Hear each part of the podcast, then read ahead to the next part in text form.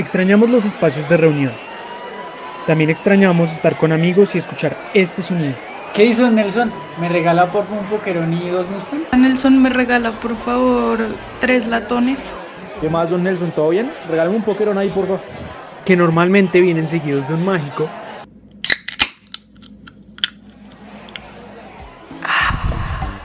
Hola, bienvenidos a un nuevo episodio de La Pola, un podcast organizado por La Úrsula, la unión de revistas de la Facultad de Ciencias Sociales de la Universidad de los Andes. En este podcast estaremos conversando sobre los problemas que nos preocupan como estudiantes universitarios. Por las luchas que diariamente damos y que discutimos día tras día y noche tras noche con nuestros amigos,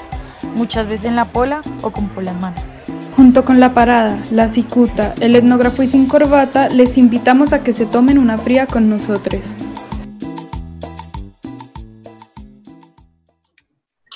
Hola a todas y todos a este nuevo episodio de La Pola. Yo soy Natalia, voy en quinto semestre de Derecho y Ciencia Política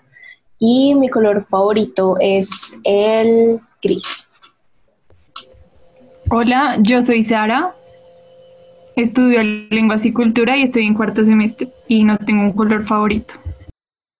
Hola a todos y todas, eh, yo soy Juliet, estudio antropología y licenciatura, voy en octavo semestre y me gusta el amarillo. Bueno, en el episodio de hoy vamos a hablar eh, sobre nuestra experiencia siendo becadas en la Universidad de los Andes, eh, como cosas que nos han pasado y que queremos compartir con ustedes para que de pronto se identifiquen y también nos cuenten qué, experiencias han tenido. Eh, entonces, para empezar, creo que sería bueno como comenzar a contar qué beca tenemos eh, como cuál fue el proceso para, para, tenerla. Y entonces de ahí sí empezar a, a, decir como la experiencia que hemos tenido desde ser becados en la universidad. Yo tengo la beca, es ser paga. Yo soy tercera generación, entonces como que mis condiciones de grado no son tan graves como eh, las generaciones anteriores a la mía.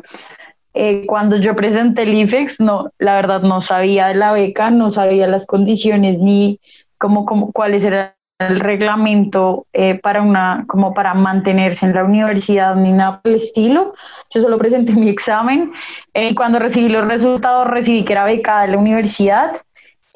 yo desde como desde 11 supe que iba a estudiar antropología, entonces como que me presenté a todas las universidades que hay en Bogotá y dentro de las privadas, pues me presenté a los Andes.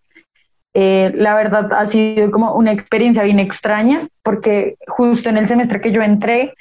eh, casi todas éramos becadas en mi, en, mi, en mi carrera, entonces creo que eso me ha facilitado como un poco a la pregunta que hacía Natalia de la experiencia y el ser becada, de como esas primeras impresiones, como ese primer acercamiento a una universidad eh, tan clasista y como bien hegemónica en su, en su academia, eh, que es la Universidad de los Andes. Entonces, como de primerazo dejaría ahí como ese, ese primer encuentro, como el siendo becada. Eh, bueno, yo, yo soy Quiero Estudiar y de hecho mi historia con la beca es bien chistosa porque yo ni siquiera sabía que los Andes tenía becas. entonces yo me presenté a los Andes como por hacer un experimento Em, y me preseleccionaron para la beca y pues bueno, me la gané, efectivamente me la gané. Em, y pues con respecto a lo que dice Julia, yo sí tuve un choque bien chistoso porque yo hago doble carrera. Entonces, digamos que yo tuve una experiencia partida en dos y fue mi experiencia como estudiante de ciencia política siendo becada y mi experiencia como estudiante de derecho siendo becada. Eh, entonces, en sí el choque, de por sí el choque fue difícil, porque uno soy foránea, yo no soy de Bogotá, yo soy de Barranquilla. Entonces fue como la experiencia de dejar mi casa, dejar mi familia, ir a vivir sola en una ciudad en la que había ido solo de vacaciones unos cuantos días, eh, que no sabía cómo funcionaba, no sabía moverme en Bogotá, no tenía conocidos en Bogotá, la familia que tengo en Bogotá ni siquiera vive cerca. Entonces, no solamente fue como la situación de adaptarme a la Universidad de los Andes, eh, pues que académicamente es súper exigente adaptarme al ritmo, sino también adaptarme a, a, la vida en Bogotá, que es una ciudad tan compleja y tan rápida que la vida va como a millón Y pues para nadie es un secreto que nosotros los costeños como que la cogemos suave. Entonces el choque fue,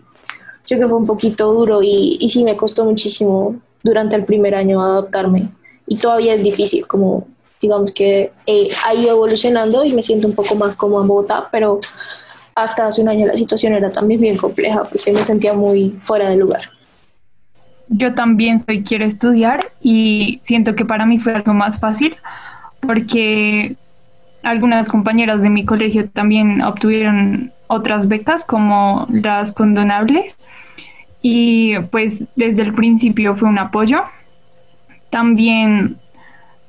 en Quiero Estudiar hacen una bienvenida y pues uno se conoce con todos los de este programa y pues me integré súper bien con ellos, entonces como que no me sentía tan sola.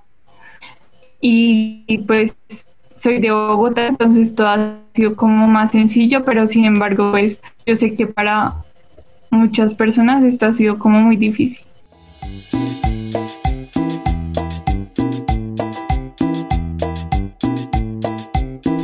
Sí, incluso ahora escuchando a Natalia Sara me acordé que algo que también facilitó un poco mi, mi primer acercamiento a esta universidad tanto como contexto social, porque supongo que ahorita vamos a hablar del académico, que es un habitar distinto y es como eh, como yo me presenté a las universidades, yo también pasé a la nacional y durante mis dos primeros semestres como que estuve transitando entre la Nacional y los Andes porque no quería perder mi, mi, cupo en la Nacional. Entonces creo que eso también me ayudó un poco a abrir la perspectiva y al no tener un choque tan fuerte.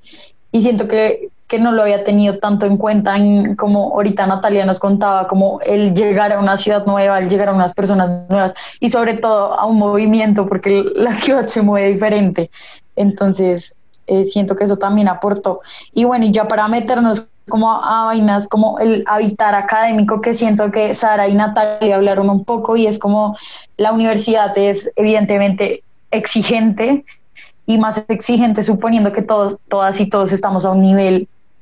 como con un bagaje cultural desde el colegio, ¿no? Por ejemplo, yo vengo de, de un colegio donde eh, creo que no me enseñaron bastantes cosas y llegué con un vacío muy grande en tanto aprendizajes y, y el acercarme a una ciencia social eh, me lo facilitó, pero igual tuve inconvenientes como con eh, la comprensión lectora, el leer bastante, el,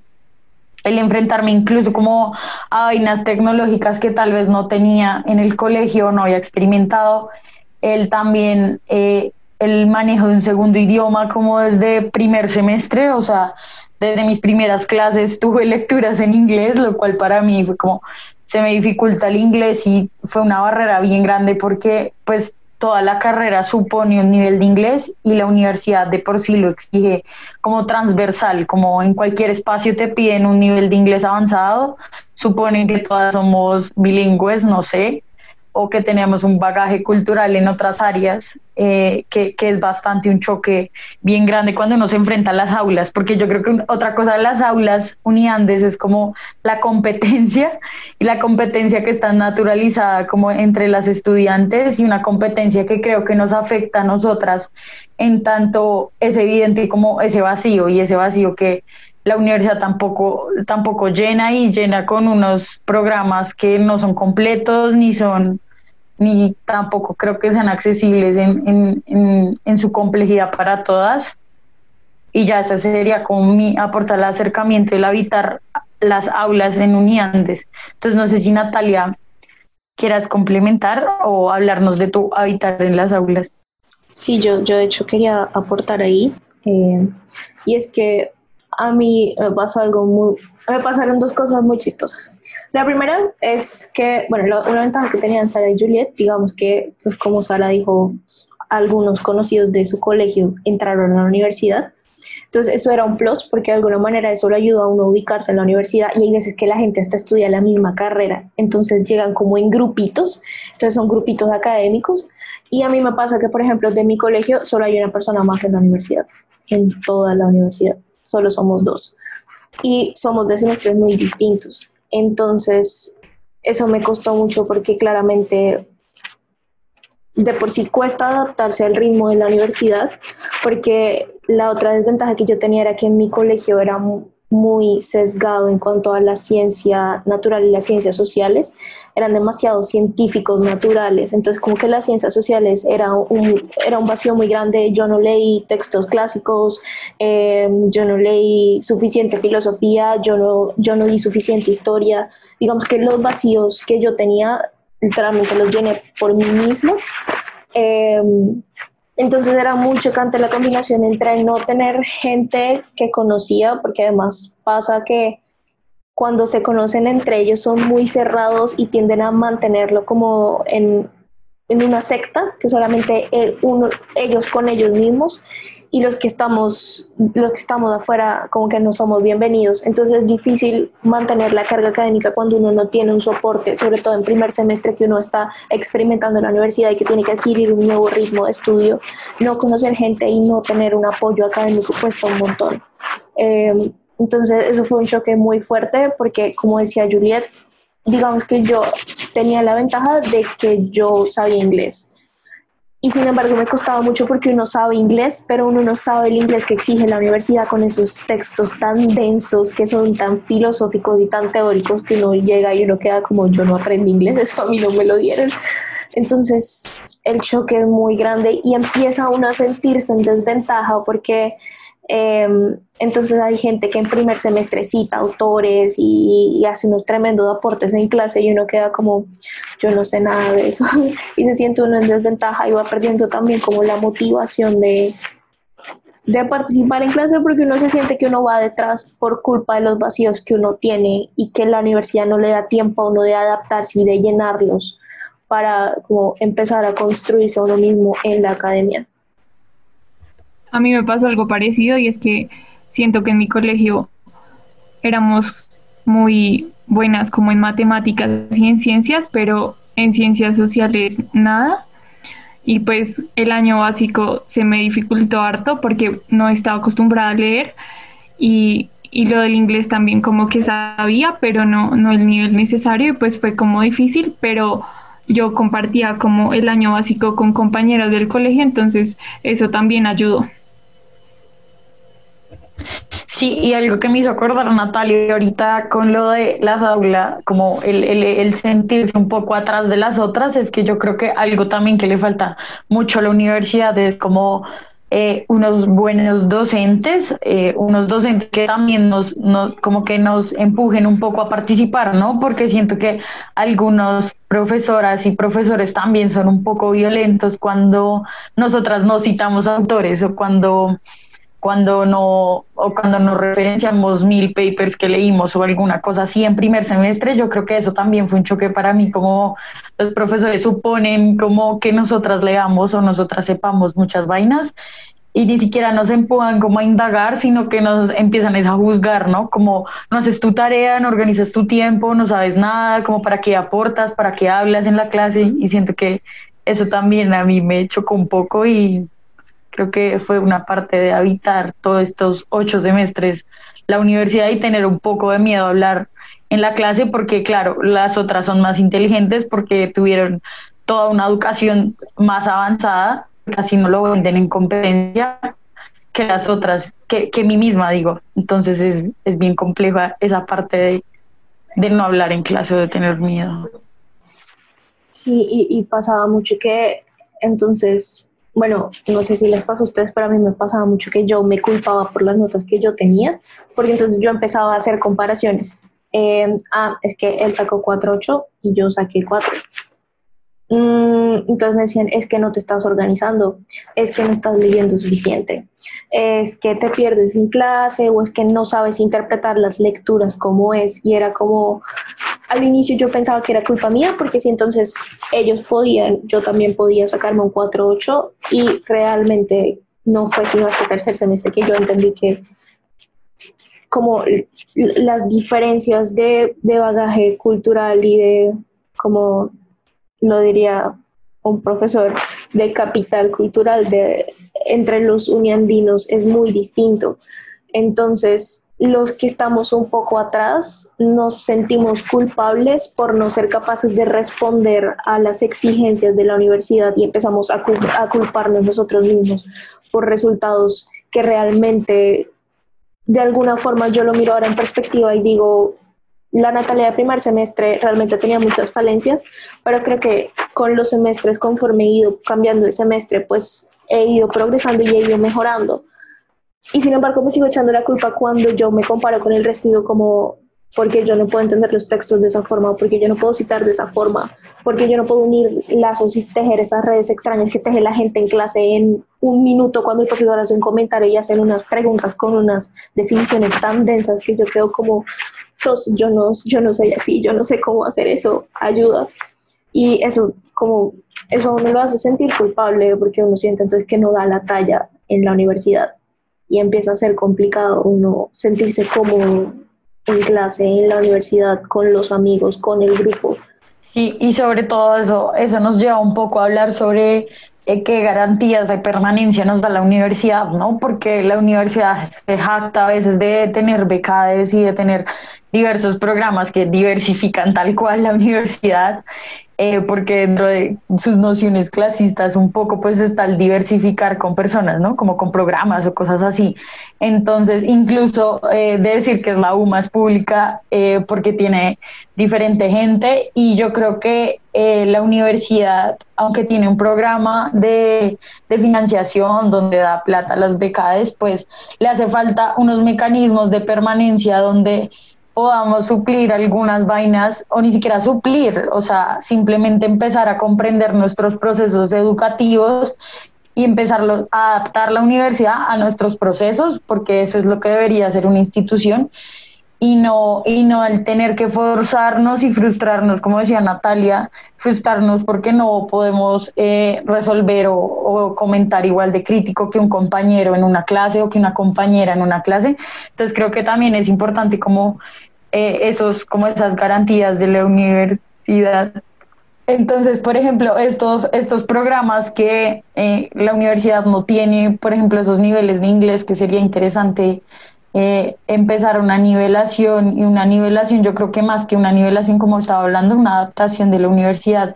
el permitir a las estudiantes no tener que leer textos en inglés si aún no están preparadas y si aún los cursos de inglés que creo que son malísimos y no están bien estructurados en la universidad no son suficientes, pues más bien adaptar los programas eh, curriculares o, los programas de las clases a permitirnos tener una libertad y leer cosas en español, que creo que se nos acerca un poco más para las personas que tenemos dificultad, o en el área de matemáticas, no sé, hacer algo similar. Siento que eso de, de permanencia le hace falta a la universidad. Y ahora con la pandemia como que esa diferencia se ha aumentado porque la gente no tiene las mismas condiciones. El, el, internet, no sé, digamos en mi caso es malísimo y estar en clase y como concentrarse es muy difícil y pues yo sé que hay mucha gente que le pasa lo mismo. Sí, incluso a mí me pasó algo muy gracioso porque la universidad el semestre pasado, el último día de clases, me dio el computador. Entonces llegó a mi casa el último día el computador y fue como, un bueno. Y la otra es que me llegó internet, pero es un internet que literal, eh, literal es para toda mi familia, es para toda la casa porque no tenemos internet. Entonces como que también es malo, entonces como que suponen también que uno tiene como esas facilidades tecnológicas, aunque traten de suplirlas, ¿no? Sí, también, eh, bueno, digamos que mi experiencia en ese sentido no ha sido tan, tan trágica, pero sí, por ejemplo, he tenido compañeros que, así como le pasó a Juliet y ella vive en Bogotá, tengo amigos que viven en pueblos muy pequeños, o sea, de verdad, muy pequeños, y a la universidad ellos mandaron la solicitud hace rato y todavía no tienen computador ni tienen internet. E incluso cuando les llegó el internet pues no servía bien la señal porque estaba muy lejos de una zona muy recóndita, etcétera, entonces era complicado que se mantuvieran al día. Entonces cuando yo digo, si de por sí en la presencialidad es muy difícil que uno mantenga el ritmo eh, de clases con la virtualidad es el triple difícil, o sea, y, y sobre todo porque de alguna forma, yo no sé si pasa con el lo paga, pero por lo menos nosotros no nos piden que mantengamos un promedio porque tenemos el mismo estándar de toda la universidad, pero de alguna forma es una exigencia implícita de tener un buen promedio. Como de hecho eso te lo enseñan en herramientas de la vida universitaria, que es un curso obligatorio que uno toma y es como si bajas de tres y pico, mm, entras en prueba académica y empezamos a hacerte seguimiento para saber qué está pasando y entras como en esa presión constante de así aun cuando aparentemente tienes todas las condiciones de, todos los estudiantes de los Andes, igual tienes una presión adicional. Uno tiene que ser un buen estudiante, aun si las condiciones no son las mejores. Eh, y yo siento que eso también aporta un poco a, como a, qué tan fácil es mantenerse dentro de la universidad, no solo como hablando de mantenerte como estudiante, sino mantener tu salud mental dentro de la universidad con la carga que eso significa. Sí, incluso ahorita que Natalia me preguntaste, eh, nosotras como Serpilo paga, eh, no, no nos exigen un promedio, eh, como que nuestra, nuestra única condición es terminar la carrera en ocho semestres. Esa es como la condición con el ICETEX y con los Andes. En realidad no tenemos como ninguna condición, pero es cierto y me hiciste acordar como ese primer curso que a una la hacen tomar, que se llama esta de herramientas para la vida universitaria es un curso donde te dicen como el cómo ser un andino, ¿no? El cómo tú tienes que adaptarte a esa universidad, el cómo tú tienes que ser un becado perfecto, el cómo tú tienes que ser un becado que no se puede quejar, un becado que tiene que que empezar a leer mil textos para poder ser igual a la otra, un de que tiene que saber inglés, un de que tiene que comprar almuerzos de 12 mil, ¿no? Algo que me impresionaba es que tienen como una guía de restaurantes, pero sus restaurantes igual eran costosos y era como, y, y fotocopiadoras donde, marica, era como, amigas, espérate, no tengo para almorzar, mucho menos para hacer fotocopias o algo así, es como e, ese, ese choque de el primer curso donde literal es como tener un padrino, ¿no? Un padrino que eh, eh, es superior a ti, es un buen uniandino, es como el que te va a guiar a ser un uniandino, ¿no? Ni siquiera te dejan ser como persona, sino tienes que cumplir ese, esa, esa razón de ser el uniandino de la universidad. Es como, como no, amigos, estás borrando toda, todo mi ser y el, el cómo puedo ser yo en una academia o en una carrera, no sé. Impresionante. Estoy impactada. Sí, siento yo que eso que dice Juliet es muy cierto y es que a uno cuando llega uno lo meten en un molde y ahí es cuando se vuelve tan difícil adaptarse a la universidad porque uno inconscientemente intenta llenar el molde de ser un andino y no es hasta cierto momento que uno reacciona y dice como pues yo no como el uniandino promedio eh, entonces ahí es cuando dice como yo no puedo ser un andino promedio, no solo, por ejemplo, no sé, como a mí me pasaron, a mí me han pasado cosas de verdad muy chistosas y esta anécdota fue estudiando Derecho. Em, yo tenía clase los viernes hasta las 6 de introducción al Derecho em, y yo me acuerdo que yo salía de clase, yo tenía bloque de clase, entonces yo no almorzaba y habían días pues que no tenía plata. Em, y mis amigos, bueno, la gente con la que estudiaba derecho eran como, ay, vamos a comer a tal parte, un restaurante en la 93 carísimo. Y yo era como, mm, yo voy a ir a comer empanadas donde Henry porque no tengo más, en todo plata. Y me miraban con cara de, mm, mm, ¿tú qué, amiga? y era como, entonces, de alguna forma yo me sentía culpable por no poder cumplir con el molde de un andino promedio que puede almorzar en la mula o que puede comprarse una hamburguesa en Simón cuando se le da la gana. Em, e incluso, incluso muchas veces, no sé si les pasó, pero incluso uno se siente mal por la ropa que utiliza y es como, es estúpido, porque en ciencia política uno, uno lo siento yo que fácil es un poco más seguro que el resto de facultades porque de alguna manera eh, pues somos ciencias sociales, entonces estamos en este proceso de construcción en el que yo le llamo reencontrarse con uno mismo y uno le empieza a perder miedo a las cosas, pero siento que en otras facultades sí es un poco hostil y uno sí debe tener como un código de vestimenta tan estricto que a veces queda difícil uno encajar dentro de esos sitios y es cuando uno empieza a perderse y empieza a encontrar la vida académica tan pesada, tan densa y tan difícil de sobrellevar y se vuelve en vez de uno disfrutar el proceso de aprender, se vuelve un calvario, porque no solamente tienes que pensar en salvar tu semestre y sacar buenas notas, sino en tratar de encajar dentro del círculo académico que te está rodeando. Y siento que eso es uno de los, eso es una de las, como de las grandes incógnitas de la vida de, de, una, de un becado en UNIANDES, como es, es muy difícil llenar esos espacios.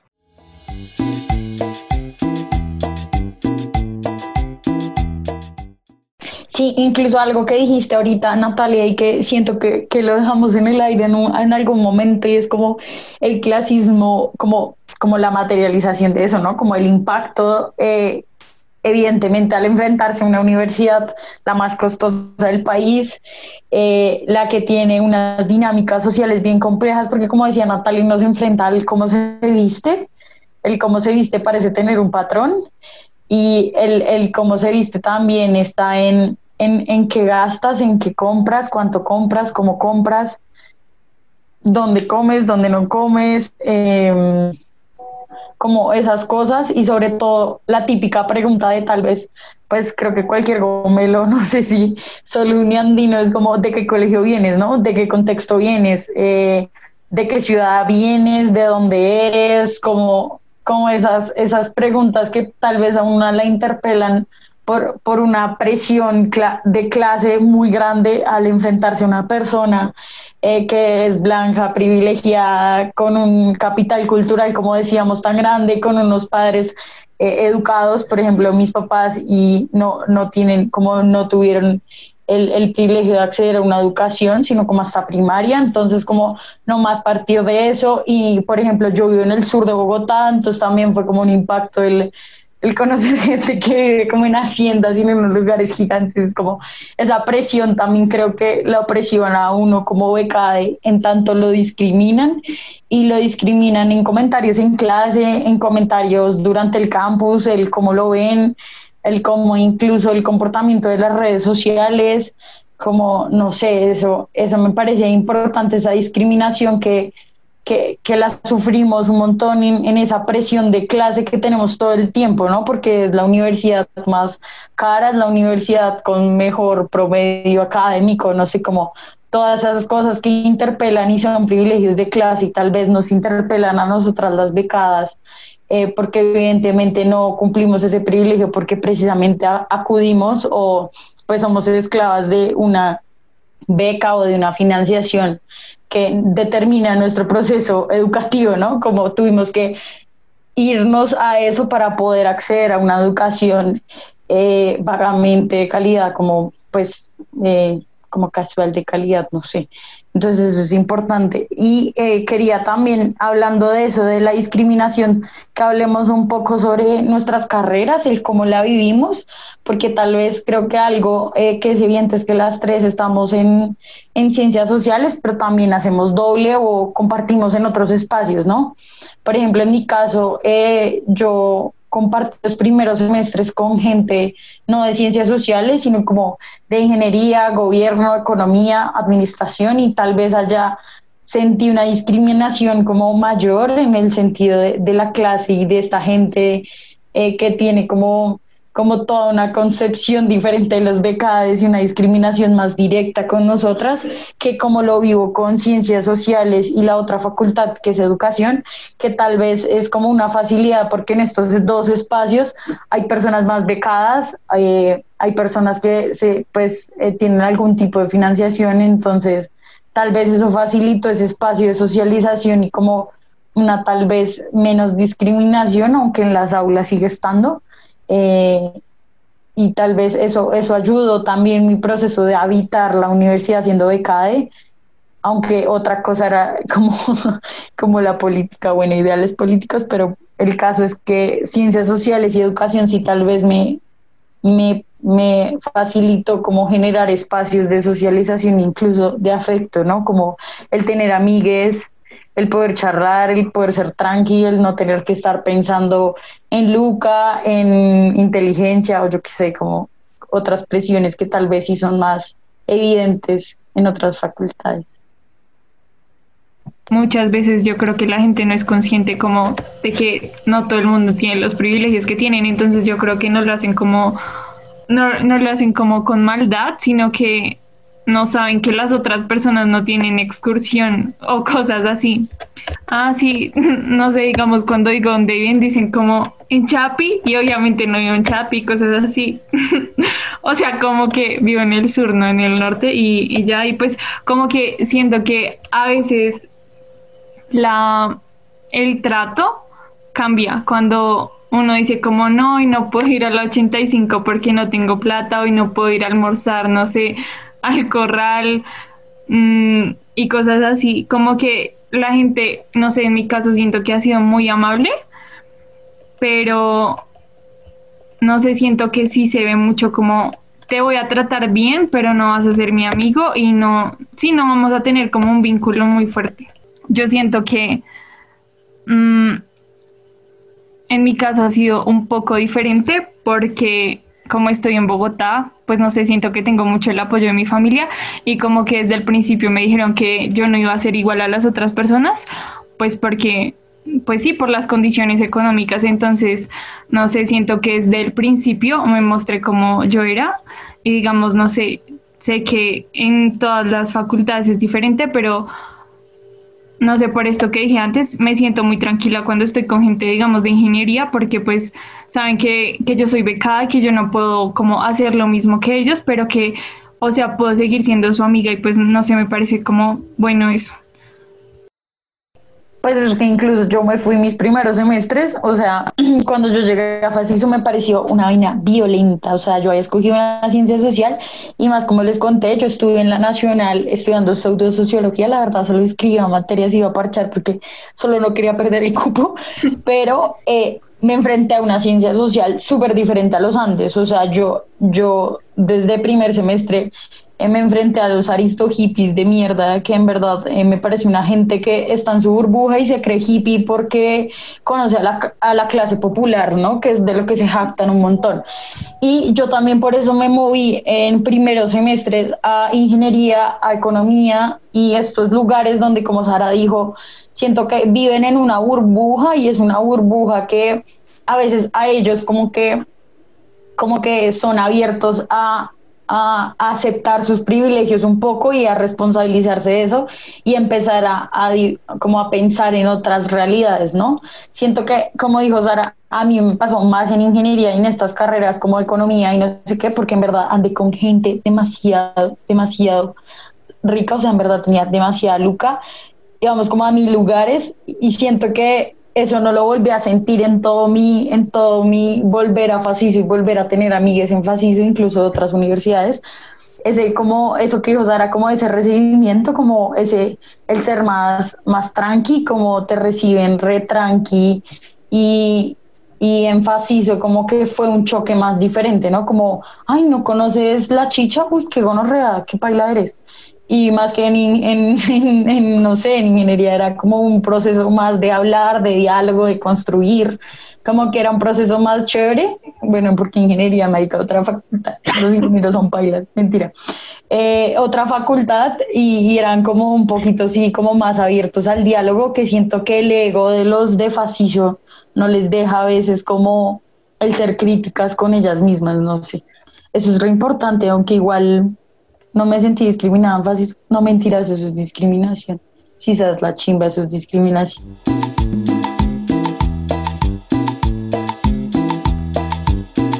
Sí, bueno, con respecto a lo que hablaba Sara sobre su experiencia en ingeniería, yo, por ejemplo, tuve una experiencia bien distinta en, derecho, no solamente digamos que por la vida social que uno hace en derecho, sino también por los gastos que implica estudiar derecho, eh, porque me pasa que en clase le piden a uno código civil, constitución política, código contencioso administrativo, manual de derecho constitucional. Y yo me acuerdo que para, creo que fue para Romano, que me pidieron un código civil y el código civil costaba 90 mil pesos. Mm, entonces son gastos como que uno no tiene en la cabeza, eh, que son un agregado que uno le descuadran a uno las finanzas de una manera pues muy baila y dos eh,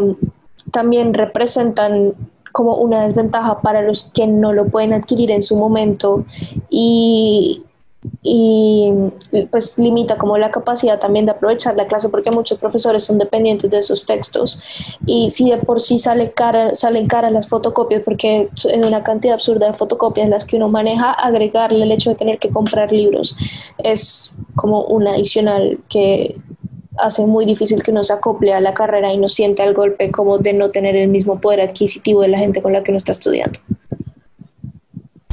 Sí, y, por ejemplo, yo no sé si ustedes sabían, pero dentro de Quiero Estudiar está como el fondo general, el que pertenecemos todos cuando entramos al programa, y eh, un fondo más particular que es como lo que coloquialmente se le conoce como el apadrinamiento. Entonces, lo que sucede acá es que eh, un, donado, un donante busca a un estudiante con, con unas características particulares para pagarle la universidad y como que todo esto va direccionado a, hacer que el estudiante, el becario quiero estudiar, empiece a generar eh, relaciones por medio de, em, del donante. Entonces es como una relación de empezar a construir, entre comillas, una, como una vida em, social, laboral, eh, para que el cuando se gradúe el estudiante quiere estudiar, pues tenga posibilidad de, em, de, tener a dónde acudir, de tener una recomendación de una persona que sigue su proceso académico, em, pues para que tenga acceso al mercado laboral eh, y sea un poco más fácil su, su entrada a este mismo. Esas son cosas como que solo lo sabemos los que hacemos parte de Quiero Estudiar, porque no hace parte del conducto regular de cómo funciona la beca. Em, y creo que un punto importante de este podcast, ya para finalizar, es em, como la invitación a que seamos críticos frente a las becas y las, y las ayudas estudiantiles de la universidad. Em, considero que es importante que así como, como tomamos en cuenta los beneficios de, no sé, de una beca el 95% o de un crédito condonable, también tenemos que tener la perspectiva de eso en términos prácticos, qué significa, qué hay detrás de la beca, cuáles son las condiciones. Eh, no, mirar, no mirarlo solo desde el punto de vista de está ayudando a un estudiante, sino eso en la vida del estudiante, qué significa y en qué se traduce. Eh, porque siento que muchas veces nos quedamos solamente en el, tiene una beca, es muy inteligente, todo lo puede, todo lo hace, todo poderoso, pero no tomamos en cuenta como los contextos de quienes tienen la beca y, y somos, perdemos un poco la crítica y la objetividad sobre cómo funciona el sistema de becas dentro de la universidad. Y yo creo que esa crítica también nos la roba un poco la universidad, ¿no? Eh, en los ocho o nueve semestres que estamos en la universidad, eh, esta misma institución nos convence de que nos está salvando, ¿no? De que nos está, de que gracias a esto eh, pudimos tener educación, ¿no? Gracias a, a, estos salvadores pudimos estar en una universidad como los Andes y entonces estamos como en una deuda y algo que pasa es como tras del hecho tienes que financiar a otras estudiantes, tienes que estar ahí esclavo de, un crédito. Y me parece importante eso que resalta Natalia porque creo que no hay esos espacios de responsabilizarnos eh, como becades, el decir, tenemos la responsabilidad de que estos beneficios y estos, como estas facilidades que accedemos las tengan otras personas, ¿no? Esto hay que ser un poco críticos y sobre todo eh, el, enfrentarnos a una institución que parece que no nos deja por una condición de que nos beneficia de cierto modo. Bueno, los invitamos a que compartan sus experiencias con nosotros y a que escuchen el próximo episodio. Este podcast es una colaboración entre Úrsula y De Pasillo. Úrsula es la unión de revistas de la Facultad de Ciencias Sociales de la Universidad de los Andes. Recuerde seguir a cada una de estas revistas y a De Pasillo en redes sociales. Escuche el próximo capítulo y suscríbase a nuestro podcast.